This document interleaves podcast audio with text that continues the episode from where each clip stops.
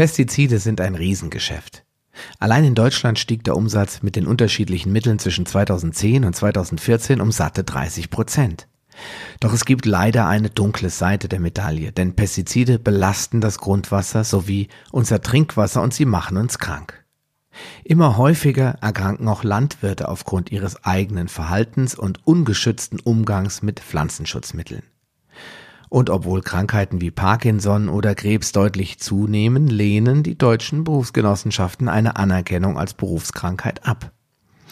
Aber brauchen wir überhaupt Nahrungsmittel, die mit Pflanzengiften eingesprüht wurden? Ich denke, dass es Zeit ist, offen darüber zu sprechen, wie unsere Lebensmittel in der Zukunft erzeugt werden sollen. Willkommen in der Paleo Lounge, deinem Podcast für Paleoernährung und einen ganzheitlichen Lebenswandel. Für ein Leben in Harmonie mit deinem Körper und der Natur.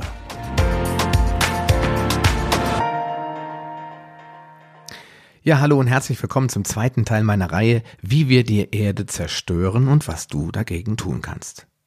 Es ist zwar schon eine Weile her, seit ich im ersten Teil über Palmöl gesprochen habe, aber da ich mich seit kurzem wieder von ein paar Lastern verabschiedet habe und mich seitdem noch mehr mit natürlich erzeugten Lebensmitteln beschäftige, kam es ganz plötzlich wieder auf die Agenda. Bei mir zu Hause versuche ich ja schon seit Jahren alles rauszuschmeißen, was in meinen Augen kein echtes Lebensmittel ist, und dabei stoße ich regelmäßig an meine Grenzen. Ist dir schon mal aufgefallen, dass es unendlich viele Produkte und Dinge zu kaufen gibt, die wenigsten allerdings echte Lebensmittel sind? Nicht mal unter dem Bio-Label kann man sich sicher sein, dass man uneingeschränkt gute Nahrungsmittel erhält. Und ich bin mir sicher, dass du genauso wie ich bis vor ein paar Jahren noch auch ganz froh darüber bist, wenn du überhaupt alles, was du magst, ja in irgendeiner Form in Bio-Qualität kaufen kannst. Wen interessiert da schon das Siegel? Hauptsache Bio steht drauf, oder? Naja, leider ist es nicht ganz so einfach, auch wenn es das sein sollte, damit der Verbraucher sich auf etwas verlassen kann. Alle haben zumindest gemeinsam, dass der Einsatz von Pestiziden offiziell verboten ist. Halten sich die Erzeuger aber auch daran? Ich hoffe es doch sehr, bin mir aber nicht immer ganz sicher, denn auch hier gibt es schwarze Schafe. Zu den Bio-Siegeln werde ich daher demnächst auch mal einen eigenen Podcast machen. Fakt ist jedoch, dass es mir lieber wäre, man würde nur solche Produkte mit einem Siegel versehen, die nicht bio sind. So würden die meisten Menschen bewusster einkaufen und schnell erkennen, von welchem Müll sie da so umgeben sind. Aber warum werden überhaupt Pestizide eingesetzt?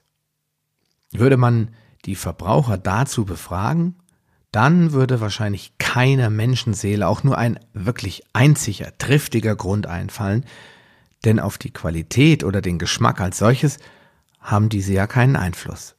Also liegt es wohl einzig und allein an der Tatsache, dass Obst und Gemüse Lebensmittel sind und diese neigen nun mal dazu, schnell zu verfallen und sie schmecken eben auch den Insekten gut.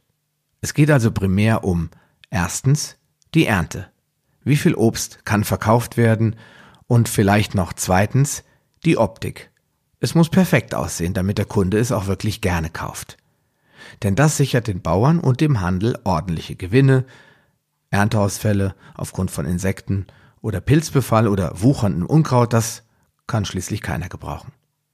Das Traurige dabei ist jedoch, dass sich die Erzeuger weder für die Wirkungen der Pestizide noch für den Nährstoffgehalt ihrer Produkte interessieren. Hauptsache, es verkauft sich blendend.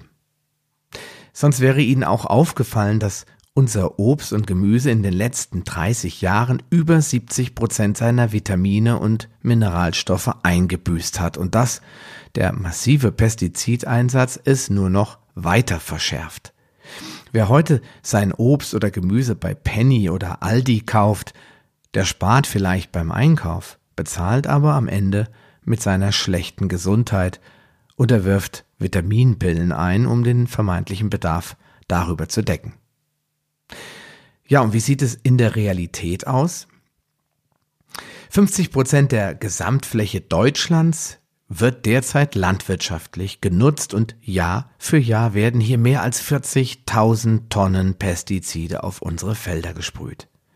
So werden Äpfel beispielsweise bis zu zwei Dutzend Mal im Jahr mit Pestiziden besprüht und dabei kommen im Extremfall 17 verschiedene Wirkstoffe zum Einsatz. Das Ganze wird nur noch von Salaten übertroffen. Hier kommt es durchaus vor, dass teilweise bis zu 30 unterschiedliche Pestizide verwendet werden, um einen maximalen Ertrag zu erzielen. Ja, was ist das Problem der Pestizide? Erstens, man riecht sie nicht.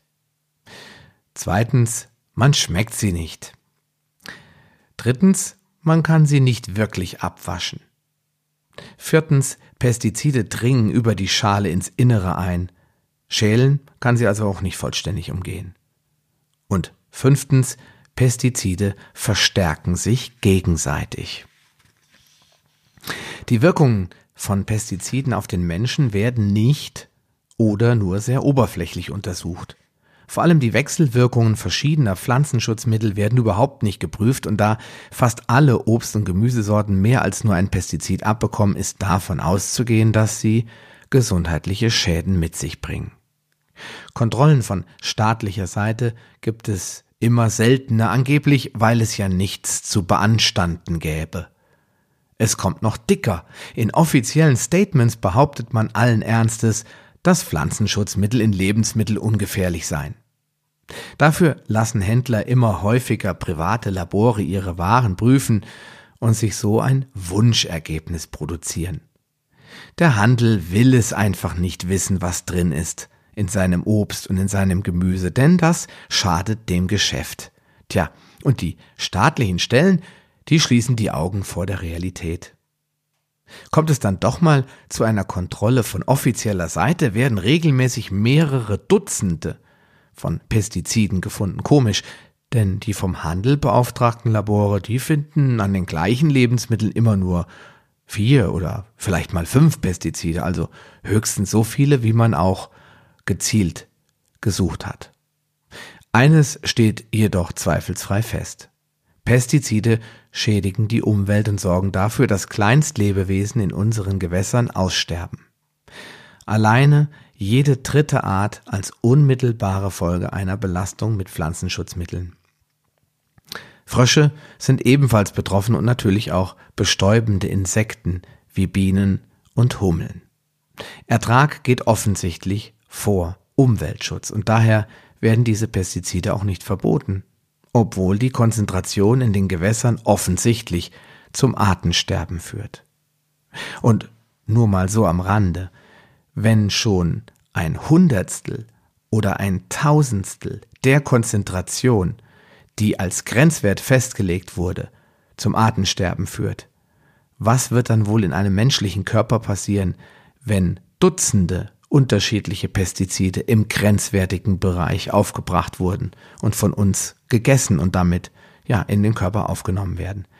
Leider werden wir darauf keine echte Antwort erhalten. Ja, aber zum Glück gibt es ja überhaupt Grenzwerte, oder? Ja, natürlich, die gibt es. Wo kämen wir denn dahin, wenn es in der EU nicht irgendein Grenzwert für irgendetwas gäbe? Und ja, die sind in der EU auch tatsächlich einheitlich und für jedes Land verbindlich. Das Problem ist allerdings, dass jedes Pestizid einen anderen Grenzwert hat und diese je nach Lebensmittel auch nochmal unterschiedlich sind. Schließlich kann man es ja nicht einfach machen, man muss es kompliziert machen, damit genug EU-Beamte beschäftigt sind. Nehmen wir zum Beispiel Thiacloprid schreibt sich T-H-I-A-C-L-O-P-R-I-D, kannst du mal googeln. Das ist ein Insektizid aus der Klasse der Neonicotinoide, schweres Wort, das gegen Obstschädlinge, also Blattläuse, eingesetzt wird. Als vernünftig denkender Mensch könnte man nun glauben, dass egal wie und wo das Mittel eingesetzt wird, auch immer der gleiche Grenzwert gilt. Aber nein, es gibt für Thiacloprid gleich mehrere Grenzwerte, je nachdem, für welche Pflanze es eingesetzt wird. So liegt zum Beispiel der Grenzwert in Tomaten bei 0,5 Milligramm, im Kopfsalat bei 2 Milligramm, in Erdbeeren bei 0,5 Milligramm oder ist es tatsächlich mal ein gleicher Wert und in Paprika sind wir dann wieder bei 1 Milligramm und so weiter und so fort. Außerdem dürfen verschiedene Pestizide für ein und den gleichen Zweck und auf ein und demselben Nahrungsmittel versprüht werden. Dass diese sich gegenseitig noch verstärken, das wird völlig außer Acht gelassen und wahrscheinlich ist es auch der Grund für den Einsatz von so vielen unterschiedlichen Pestiziden. Schließlich kann man ja nochmal so richtig reinhauen, damit auch je, jedes einzelne Lebewesen krepiert ist. Geht's eigentlich noch schlimmer? Ja, leider. Denn mit dem Totalherbizid Glyphosat darf in der EU, in Deutschland nein, in der EU ja, ein Pestizid eingesetzt werden, das jede Pflanze und jeden Organismus tötet, der nicht explizit auf eine Resistenz gegen Glyphosat hin gezüchtet wurde. Es entsteht also eine Abhängigkeit von Monsanto bzw. Firmen des Bayer-Konzerns, denn Monsanto gehört mittlerweile der deutschen Firma Bayer in Leverkusen, die eben geeignete Saatgutsorten anbieten, welche resistent gegen Glyphosat sind. So wundert es auch niemanden, dass man mittlerweile bei jedem x-ten Bundesbürger, die genaue Zahl weiß ich nicht, Glyphosat im Urin findet und dass immer mehr Menschen aufgrund von Glyphosat schwer krank werden. In den USA ist bereits belegt, dass Glyphosat krebserregend ist und alles andere als unbedenklich. Das kam allerdings erst raus, als die deutsche Firma Bayer die Firma Monsanto gekauft hat. Dann wurden auf einmal Klagen gegen Monsanto erhoben und ja, einige Millionen Dollar sind geflossen als Entschädigung für Menschen, die aufgrund von Glyphosat krank geworden sind. Man mag es kaum sagen, aber auch bei Glyphosat sind die Grenzwerte in den letzten Jahren durch die vermehrte Lobbyarbeit immer weiter erhöht worden und ja, damit auch die Belastung für unsere Nahrungsmittel. Bleiben die Pestizide auf den Feldern? Nein, man findet sie auf angrenzenden Spielplätzen, im Fleisch und in der Milch der Tiere sowie im Grundwasser, einfach überall dort, wo wir in Kontakt mit dem Pestizid kommen oder Dinge konsumieren, die damit in Berührung gekommen sind, da nehmen wir auch diese Pestizide in uns auf. Und deswegen kann man sie dann auch bei uns im Körper nachher nachweisen. Kein Wunder, denn schließlich essen die Tiere auf den Feldern auch Gras, fressen Kräuter, die über den Pestizidübertrag von den Feldern rübergekommen sind. Sie werden teilweise sogar damit gefüttert und das landet alles im Fleisch und in der Milch und somit auch bei uns in der Nahrungskette. Leider sind in seltenen Fällen dabei dann auch Bioprodukte betroffen, denn durch den Wind werden diese Schadstoffe auch auf ökologisch bewirtschaftete Felder übertragen. Hier reagieren die betroffenen Ökobauern jedoch konsequent und decken ihre Pflanzen mit Folien ab, um den Übertrag zu verhindern. Ja, was kannst du jetzt aktiv tun? Also am einfachsten machst du es so wie ich es vor einigen Jahren schon getan habe, nur noch frisches Obst und Gemüse kaufen, das ein echtes Biosiegel trägt, zum Beispiel Naturland, Bioland, Ökoland oder optimalerweise Demeter. Eine weitere Möglichkeit bieten dir die lokalen LPGs, die allerdings mehr im östlichen Teil der Republik vertreten sind, die auch gute Arbeit leisten. Wenn es nicht anders geht, dann sind auch regionale Anbieter mit angeschlossenem Hofladen eine gute Alternative. Ja, aber eben nur, wenn du deren Arbeitsweise kennst und sie dir glaubhaft versichern, dass sie keine Pestizide einsetzen. Dadurch unterstützt du auch diese Landwirte und motivierst sie weiterzumachen. Den Rest solltest du konsequent meiden, denn bei Pestiziden gibt es in meinen Augen keine Grenzwerte. Ich lasse dann im Zweifelsfall das Obst und äh, das Gemüse im Laden liegen und suche mir etwas anderes aus. Außerdem solltest du dein Wasser in jedem Fall filtern, denn die Pestizide im Trinkwasser können nicht alle entfernt werden. Da hat die EU auch hier Grenzwerte eingeführt, damit die Wasserwerke nicht zu kostspielige Reinigungsverfahren einsetzen müssen. Natürlich auch hier alles im Sinne des Verbrauchers. Ich kann dir also nur empfehlen, das Wasser nicht so zu trinken, es sei denn, du wohnst in den Alpen irgendwo in einer, an einer Bergquelle, wo überhaupt gar keine Chance besteht, dass Pestizide in dein Wasser reingekommen sind. In allen anderen Fällen, und das werden 90 Prozent der Fälle sein, kann ich dir nur empfehlen, dein Wasser mindestens mal zu untersuchen in einem Labor und dann lieber zu filtern, als dich hier auf gut Glück auf die Sicherheit oder die Zuverlässigkeit deines lokalen Wasserwerks zu verlassen. Wenn du jetzt nochmal wirklich genauer hinschauen willst, dann empfehle ich dir einfach mal dein Wasser untersuchen zu lassen. Dafür bietet dir die Firma Medivere ein Testkit an.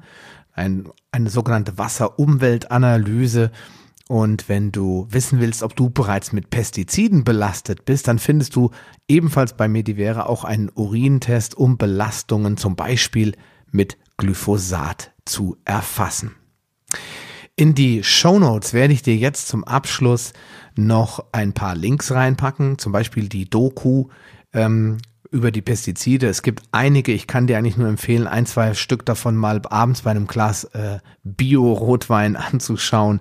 Und äh, du wirst feststellen, wie erschreckend die Wahrheit tatsächlich aussieht, wenn es um das ganze Thema Pestizideinsatz in der Nahrungsmittelindustrie geht. Und äh, da werde ich dir auf jeden Fall die Doku auch, die ich mir angeschaut habe, äh, verlinken. Außerdem werde ich dir die Links zu Medivere und zu allen meinen Wasserseiten nochmal in die Shownotes packen, denn ich denke, beim Wasser kann man sehr, sehr kostengünstig und sehr effektiv eine tolle, saubere Spitzenwasserqualität für sich zu Hause herstellen. Ja, das war's für heute. Wir hören uns nächste Woche natürlich wieder. Und bis dahin bleibt mir nur eins zu sagen, bleibt gesund, trinke sauberes Wasser und esse pestizidfrei. Ja, wir hören uns dann nächste Woche wieder. Bis dahin, dein Sascha Röhler. Willst du dich mit Gleichgesinnten über Paleoernährung, einen gesunden Lifestyle oder die leckersten Rezepte austauschen? Dann schließ dich uns an und tritt meiner Facebook-Gruppe Paleo Lounge Evolutionär Essen, Leben und Bewegen bei. Den Link findest du in den Show Notes sowie alle anderen wichtigen Informationen und weiterführenden Links. Geh am besten direkt auf paleo-lounge.de slash Folge und ergänze die entsprechende Nummer. So findest du zum Beispiel unter paleo-lounge.de slash Folge 85 die Show Notes der Episode 85. Ein Archiv aller Podcast-Episoden findest du unter palio-lounge.de slash pl. Damit du auch in Zukunft keine Folge mehr verpasst, solltest du diesen Podcast jetzt direkt abonnieren. Du findest ihn bei iTunes, Stitcher Radio, TuneIn, Podcast.de, Spotify und vielen anderen Podcast-Verzeichnissen. Ich freue mich, wenn du beim nächsten Mal wieder einschaltest und wünsche dir viel Erfolg bei der Umsetzung deiner persönlichen Ziele. Bleib gesund, dein Sascha Röhler.